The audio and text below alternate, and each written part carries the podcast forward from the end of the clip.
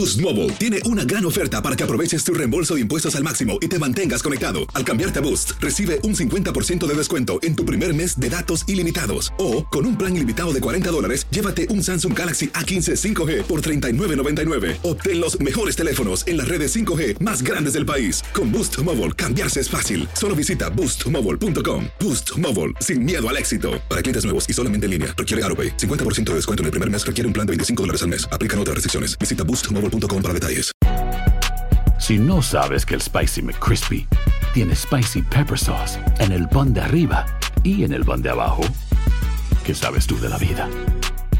Para, pa, pa, pa.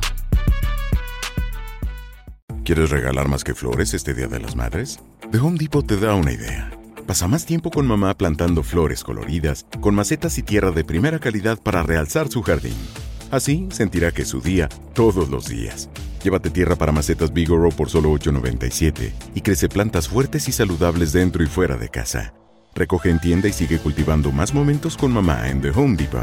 Haces más, logras más. Más detalles en homedepot.com diagonal delivery. Empieza el día con una gran conversación sobre lo que pasa en el mundo y en Estados Unidos. Escucha Univisión Reporta. Reporta. El podcast diario de Univisión Noticias y Euforia, donde hablamos de la política interna estadounidense y de nuestros países de origen, de migración, cultura, economía, todo. Súmate a estas conversaciones auténticamente extraordinarias, auténticamente interesantes y profundas. Soy León Krause y te invito a que escuches Univisión Reporta en Euforia App o en donde sea que escuches podcasts. Hola, soy Jorge Ramos y a continuación escucharás el podcast del Noticiero Univisión. El programa de noticias de mayor impacto en la comunidad hispana de Estados Unidos. Muy buenas noches, Celia. Un jurado en Nueva York declaró culpable a la organización Trump de fraude de impuestos y otros delitos financieros, aceptando la acusación de la Fiscalía de Manhattan de que la compañía tenía una cultura de engaños y de estafas. Así es, fue, Jorge. Luego de casi dos días de deliberaciones, los miembros del jurado emitieron una declaración de culpabilidad de los 17 delitos que se le imputaban a los negocios de Donald Trump. Y ahora esos negocios van a tener que enfrentar las consecuencias. Fabiola Galindo está en vivo en la ciudad de Nueva York con los detalles. Fabiola, ¿qué sabes? Así es, el jurado emitió su veredicto y el veredicto es culpable de todos los cargos en contra de las dos organizaciones subsidiarias de la organización Trump. Después de dos días de deliberaciones, el jurado llegó a este veredicto decisivo y unánime. Recordemos que en el 2021 la organización Trump fue acusada por la Fiscalía de Manhattan por haber creado un esquema para cometer fraude tributario a través de pagos que le hicieron algunos de sus ejecutivos pagos como, eh, por ejemplo, el alquiler de apartamentos y autos de lujo y también incluyendo la matrícula de los nietos de algunos de esos ejecutivos. Beneficios que por ley deben estar sujetos a pago de impuestos, pero que en este caso se hicieron por debajo de la mesa. Sabemos que el expresidente no está directamente afectado en esta demanda, sin embargo, su nombre fue mencionado varias veces y esto ocurre cuando la oficina de la Fiscalía de Manhattan está investigando otro caso aparte que sí podría afectarle al expresidente. Ahora el juez emitirá la sentencia que podría incluir pagos en multas, incluyendo hasta un millón seiscientos mil dólares. Eh, sabemos que la organización Trump, los abogados de la organización Trump, al salir de esta corte dijeron que apelarán a esta decisión. Ahora yo regreso con ustedes. Muchas gracias por la información. Y en otra noticia que está vinculada a Trump, el fiscal independiente Jack Smith emitió las primeras citaciones en su investigación del expresidente sus asistentes de campaña y varios aliados que participaron en el intento de revertir o anular los resultados de las elecciones presidenciales. Smith envió las citaciones a personas en Wisconsin, Michigan y Arizona, estados donde Trump y sus aliados maniobraron sin éxito para anular los comicios del 2020. El Congreso honró con la medalla de oro a todos los policías que protegieron el Capitolio el 6 de enero del 2021. La madre del oficial fallecido Brian Sicknick y otros familiares se negaron, ahí lo ven en esas imágenes, a darle la mano a Mitch McConnell, líder de la minoría del Senado, por el apoyo de los republicanos al expresidente Trump, a quien responsabilizan por el ataque al Capitolio. Los votantes de Georgia deciden al ganador del último escaño disponible en el Senado de los Estados Unidos. Con su candidato Rafael Warnock, los demócratas aspiran a aumentar su control del Senado, mientras que con el suyo, Herschel Walker, los republicanos pretenden mantener el número de 50-50 que hay en estos momentos. Luis Mejía tiene más sobre esta importante elección. Es la última contienda de las elecciones de medio término, la segunda vuelta en Georgia para elegir su senador. Los dos candidatos saben que la victoria depende de cuántos y quiénes vayan hoy a votar. Y ganar Georgia es importante porque aunque los demócratas ya controlan el Senado, la reelección del senador Rafael Warnock les daría un voto más, facilitando la gestión del presidente Biden. Warnock tiene una ligera ventaja en las últimas encuestas. Pero el republicano Herschel Walker todavía puede ganar. La diferencia es pequeña y los hispanos de Georgia pueden inclinar la balanza. Ahorita tenemos más de 300, 385 mil latinos ya registrados para votar y los latinos aquí en Georgia han salido para votar más que el, porcentaje nacionalmente. el poder del latino, de la comunidad latina es bastante poderosa en el estado de Georgia. Georgia tuvo hoy que votar de nuevo porque aunque en noviembre Rafael Warnock obtuvo más votos que su oponente republicano, el demócrata no pudo pasar la barrera del 50%. Por ley, el estado tuvo que ir a una segunda vuelta. Los dos partidos invirtieron mucho en esta elección, los demócratas el doble que los republicanos. El ex futbolista Herschel Walker tuvo una campaña difícil enfrentando acusaciones de violencia doméstica y de haber pagado por abortos. Esta mañana Walker no quiso responder a esas acusaciones, prefiriendo enfocarse en pedirle a sus simpatizantes que salgan a votar. Los votantes de Georgia tienen hoy la última palabra, definiendo cómo lucirá el Senado Nacional. Luis Mejid, Univisión. Activistas emigrantes se manifestaron hoy en Washington para pedir una reforma migratoria y esto coincide con los nuevos esfuerzos para buscar una solución, pero bipartidista. La Dulceda nos dice cómo marchan estos esfuerzos. Bendita tú eres entre todas las mujeres. Inmigrantes hicieron una vigilia fuera del Capitolio. Pidieron un regalo navideño que por fin se apruebe una legislación que les dé la ciudadanía a indocumentados antes que termine el año porque al no llegarse a dar eso estamos hablando de años hasta que nuevamente tengamos una oportunidad de este tipo. Y es que en el Senado se impulsa una propuesta migratoria bipartidista. El republicano encargado de las negociaciones le dijo a Univisión que aún no cuenta con el respaldo necesario de los republicanos. Indicó que debe de cambiar el texto sobre detención y seguridad fronteriza para contentar a su partido y que eso es la base para cualquier compromiso. La senadora demócrata Kristen Sinema y el senador republicano Tom Tillens compartieron con sus colegas un borrador preliminar que incluye 25 mil millones de dólares para reforzar la seguridad fronteriza a cambio de un camino a la ciudadanía para dos millones de Dreamers. Pero también exige extender el título 42 al menos durante un año, lo que restringiría que solicitantes de asilo crucen la frontera. Los demócratas responden cautelosamente. Los detalles son bien importantes y no he leído los detalles. El texto final aún se elabora. El senador Tillis afirmó que los fondos para asegurar la frontera incluyen mejorar la tecnología y construir muros en las zonas donde se necesiten. Si bien es cierto, hay optimismo, también muchos saben que este es un tema que por años ha sido muy difícil negociar. Tillis recalcó que hay una crisis en la frontera y que ayudaría a que el presidente lo reconociera. En la agenda de Biden, la prioridad la tuvo la economía. Cuando se le preguntó por qué iba una planta en Arizona y no a la frontera, el presidente dijo que porque en Arizona había cosas más importantes, refiriéndose a que se trataba de inversiones, lo que genera trabajos. En Washington, Claudio Seda, Univision. Una cámara de seguridad captó el momento en que un hombre armado con un rifle ingresa al estacionamiento del Departamento de Policía de la ciudad de Rialto, en California.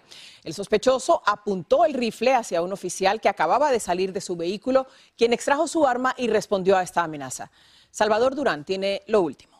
El auto patrulla entró al estacionamiento reservado solo para carros policías en la estación de Rialto, pero el agente no se percató de que un carro negro lo seguía y pasó sin autorización. Segundos después, una empleada de la jefatura salió a recibir al policía cuando de repente salió del auto negro un hombre con un rifle AR-15 de alto calibre y corrió hacia el carro del oficial. El sospechoso apuntó su arma, pero el policía abrió fuego primero y el hombre cayó herido sobre el asfalto. El jefe de la policía confirmó que el agresor, quien ignoró estos letreros que indican que el estacionamiento es solo para vehículos oficiales, recibió varios disparos. Tras escuchar las detonaciones, un grupo de policías que se encontraba adentro del edificio acudió a ayudar a su compañero y entre todos sometieron al malhechor. Uh, the suspect was handcuffed, taken into custody, Él dijo además que tras ser esposado, el sospechoso recibió primeros auxilios por parte de los paramédicos y fue llevado estable al hospital. Los hechos ocurrieron a las cuatro y media de la tarde de lunes y hoy los investigadores continúan recogiendo evidencias y reevaluando su protocolo de seguridad en la jefatura. Ninguno de los oficiales o los trabajadores de la estación de policía resultaron heridos, mientras que los detectives aún investigan el motivo de la emboscada. En Rialto, California, Salvador Durán, Univisión. La Fiscalía le presentó 305 cargos de asesinato, intento de asesinato y delitos de odio a Anderson Lee Aldrich, el acusado de asesinar a cinco personas y de herir a 17 en un club frecuentado por la comunidad LGBTQ en Colorado Springs. Tanto los fiscales como los abogados defensores le pidieron al juez que fije el juicio para mayo del próximo año. Fantasmas, portales, crímenes extraordinarios, desapariciones hechos sobrenaturales son parte de los eventos que nos rodean y que no tienen explicación. Pero ya es tiempo de correr el oscuro manto que los envuelve para hallar las respuestas de los misterios más oscuros del mundo. ¿Están listos? Enigma sin resolver es un podcast de euforia. Escúchalo en el app de Euforia o donde sea que escuches podcasts. Aloha mamá. Sorry por responder hasta ahora. Estuve toda la tarde con mi unidad arreglando un helicóptero Black Hawk. Hawái es increíble. Luego te cuento más. Te quiero. Be All You Can Be, visitando goarmy.com diagonal español. Hacer tequila, don Julio, es como escribir una carta de amor a México. Beber tequila, don Julio, es como declarar ese amor al mundo entero. Don Julio es el tequila de lujo original hecho con la misma pasión que recorre las raíces de nuestro país. Porque si no es por amor, ¿para qué? Consume responsablemente. Don Julio Tequila, 40% alcohol por volumen, 2020. Importado por Diageo Americas, New York, New York. Si no sabes que el Spicy McCrispy tiene Spicy Pepper Sauce en el pan de arriba y en el pan de abajo, ¿qué sabes tú de la vida? Para, pa, pa, pa. Gracias por seguir con nosotros en el podcast del Noticiero Univisión. ahora nos vamos a México, donde el estado de Zacatecas aún no regresa a la calma tras los disturbios provocados por el crimen organizado este fin de semana. El intento de liberación de reos en una cárcel estatal fue controlado, pero el terror en las carreteras preocupa a la población. Cinco grupos se disputan el control del Estado y, como nos dice Jessica Cermeño, la violencia ha alcanzado hasta los trabajadores judiciales. Fueron decenas los vehículos que los sicarios incendiaron el fin de semana para bloquear carreteras en Zacatecas, en el norte de México. Los que circulaban en esas vías vivieron momentos de terror, como se escucha en varios audios que se transmitieron en WhatsApp. Compañeros, compañeros, buenas noches. Si alguien viene de Mazatlán y va a llegar a Fresnillo, regresense, nos acaban de bajar a punta de pistola. Pensamos que era una revisión, ya cuando oímos, eh, vimos que estaban echándole gasolina a la camioneta, pues corrimos. Hoy los caminos están libres de bloqueos, aunque los restos del infierno que se vivió siguen ahí. El caos fue provocado por un intento de fuga en el penal de Cieneguillas, ubicado a menos de 7 millas de la capital zacatecana. Integrantes de un grupo delincuencial, con el uso de un camión de volteo, pretendían derribar un muro en la parte trasera del cerezo varonil y con ello liberar a algunas personas privadas de la libertad. Pero ni con estas distracciones lograron la liberación. El terrible asedio del crimen organizado a los zacatecanos este año ha dejado imágenes terribles, como la de hombres quemando pedazos de cuerpos y el asesinato de al menos 52 policías. Horas antes del motín, sicarios llegaron hasta la casa del juez de control Roberto Elías en Guadalupe y lo mataron a tiros. Durante su homenaje, hasta el gobernador zacatecano estuvo presente. Pero estamos de pie, más decididos que nunca a sumarnos a los esfuerzos de la mayoría para devolverle a Zacatecas la paz. El secretario de Seguridad Pública Zacatecano atribuyó el intento de fuga del penal al cártel de Sinaloa. Pero ni con el refuerzo de la vigilancia la violencia se detiene. Esta madrugada en Jerez, sicarios incendiaron al menos un taxi y se pasearon por la plaza municipal.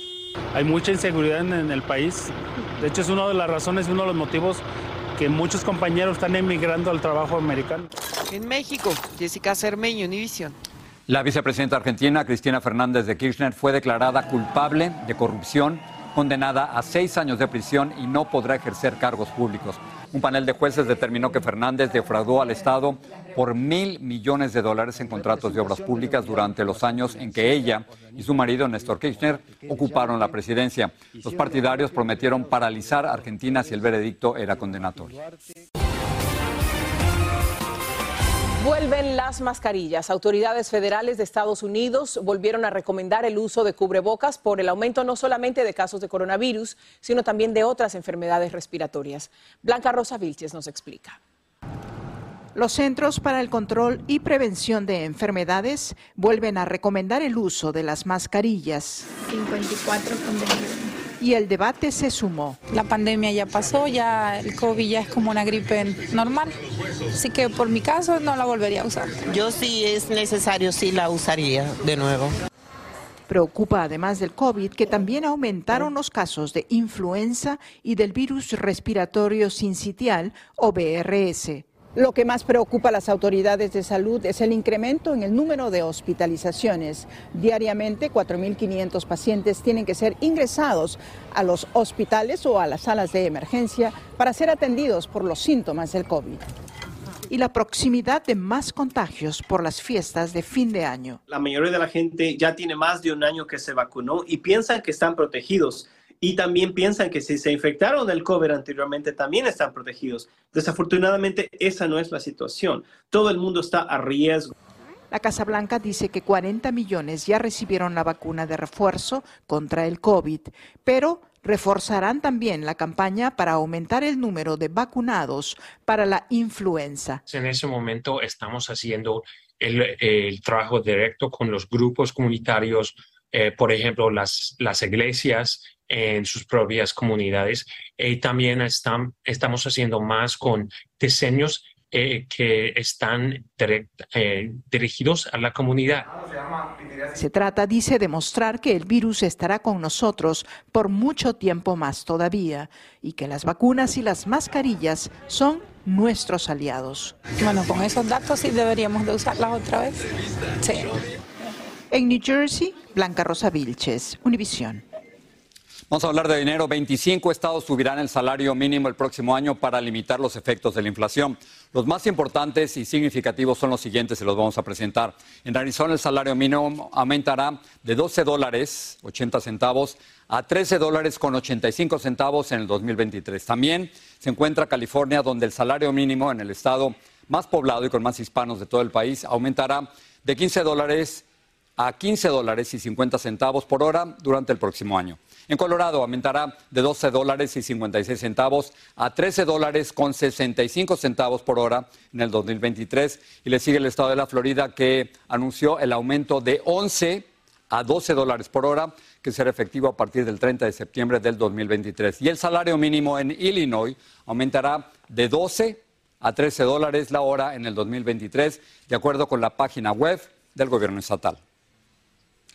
Y en el Mundial de Fútbol hoy se habla de la eliminación de España a manos de Marruecos en penales. Los marroquíes hicieron historia al clasificar por primera vez a los cuartos de final de un Mundial.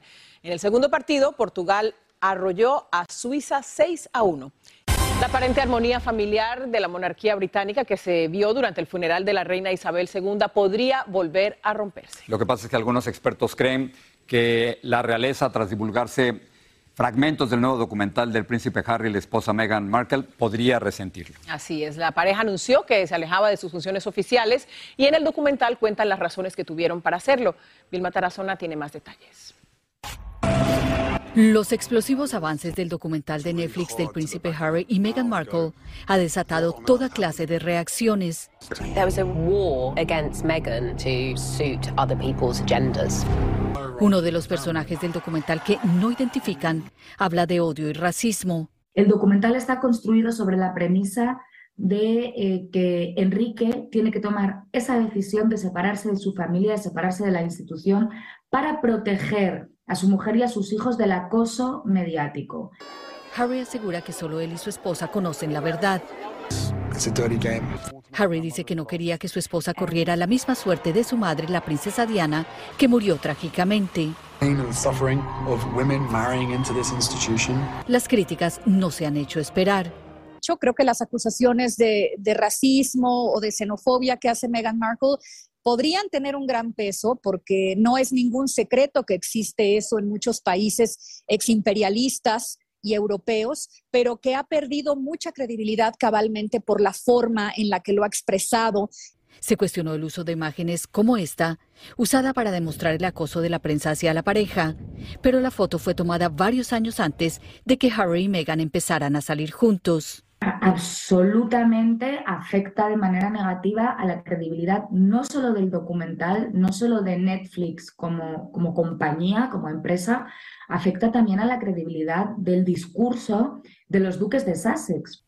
Expertos opinan que esto alejará aún más a Harry y Meghan de la familia real y van más allá. La primera consecuencia sería, en efecto, si serán invitados o no a la coronación. Me imagino que no, a menos que el rey Charles quiera tener una idea o una imagen conciliatoria. Bueno, la Casa Real Británica no ha reaccionado públicamente por ahora, así que habrá que esperar qué sucede una vez el documental salga al público. Regreso con ustedes. Vilma, gracias. ¿Tú los conociste? Los conocí brevemente en Manchester, sin pretensiones, muy fácil acercarse a ellos y bueno, yo creo que es hora de que después de que todo el mundo ha hablado de ellos, escuchemos su versión. Es lo justo. Con esto nos vamos. Gracias. Así termina el episodio de hoy del podcast del Noticiero Univisión. Como siempre, gracias por escucharnos.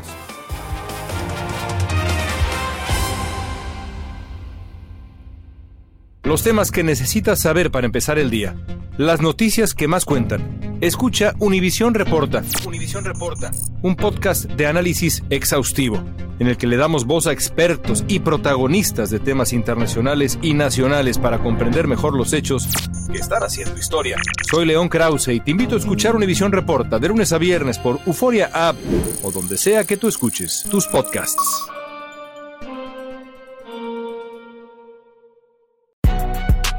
Si no sabes que el Spicy McCrispy tiene Spicy Pepper Sauce en el pan de arriba y en el pan de abajo, ¿qué sabes tú de la vida? Para, pa, pa, pa. Cassandra Sánchez Navarro junto a Catherine Siachoque y Verónica Bravo en la nueva serie de comedia original de VIX, Consuelo, disponible en la app de VIX ya.